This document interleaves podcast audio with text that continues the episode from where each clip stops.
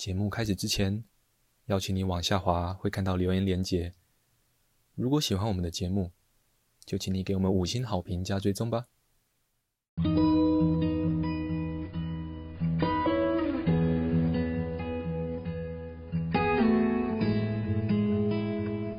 我们是华人正念检查中心，欢迎收听正念好给力。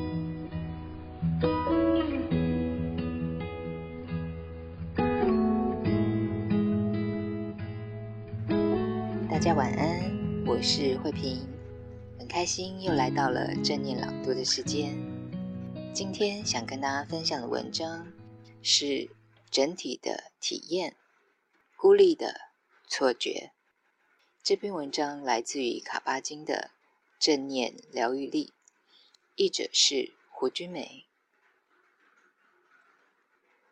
你曾看过狗狗，而且看到它完整的狗性吗？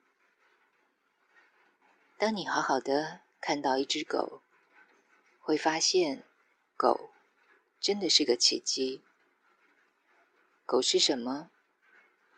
它从哪里来？要去哪儿？它在这儿干嘛？何以会长成这个样子？它对事物或对邻居的观点是什么？它会有哪些感觉呢？孩子们通常会用这种鲜活的眼光，他们看待事情的方式，好像每一次都是第一次看到。有时候，我们会认为那不过是一只狗，非常概括地认为，如果你看到过一只，那就看过全部啦。这么一来，我们根本没有好好的看到狗，只是透过想法与意见去看，而不是用眼睛、用心去看。我们的想法犹如眼罩，让我们无法以鲜活的眼光去看待人事物。透过思考与分类，我们的脑子。迅速的标示，这是一只狗。这样的心智让我们难以看到狗的全貌。心智极为快速的处理，并归纳出狗及其他相关的标志后，便移转到其他的事情或想法，再做相同的做法，面对其他的事物。我儿子两岁时，很想知道我们家狗的肚子里有没有躲着一个人。在那一瞬间，我警觉到需要从他的角度去看，才能明白他为什么会这么问。我们家的狗狗谢奇，确实是家里的一份子，在家中有自己专属的位置。我们感知到它的存在，它参与了家庭的活动，它是全然的个体，就像家里任何一名成员。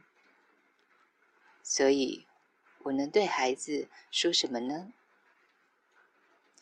别说是狗了，即便是鸟、猫、树、花或犀牛，都是奇迹呀。好好的观看，你会很难相信这样的存在就在这里，完美的创造，单纯的做他自己，他本身就是完整的。想象力丰富的孩子会梦想骑着犀牛、大象或长颈鹿的背上，但他们并非孩子想象力的产物。他们来自于宇宙，我们也是。每天用这样的方式看待周围的人事物，可以让我们更能保持正念。当我们取下惯性思维的眼罩，即便只是一秒钟，就会领悟到，所有的生命都是迷人且美好的。我们可以用很多的方式来看待人事物。狗就是狗，似乎没有什么特别，却又那么的令人惊奇，甚至是奇迹。这完全取决于我们怎么看待它。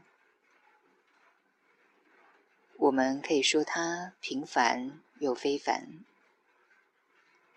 然而，不论你怎么看。或如何的认定，狗其实都没有改变，就是那个样子。这就是为什么狗儿、花朵、山岳、大海都是伟大的导师，因为它们可以反映出我们的心灵。会改变的是这颗心。当你的心改变了，新的可能就产生了。实际上，如果你能同时看到事物的不同面相，祝福大家有个美好的夜晚，晚安喽！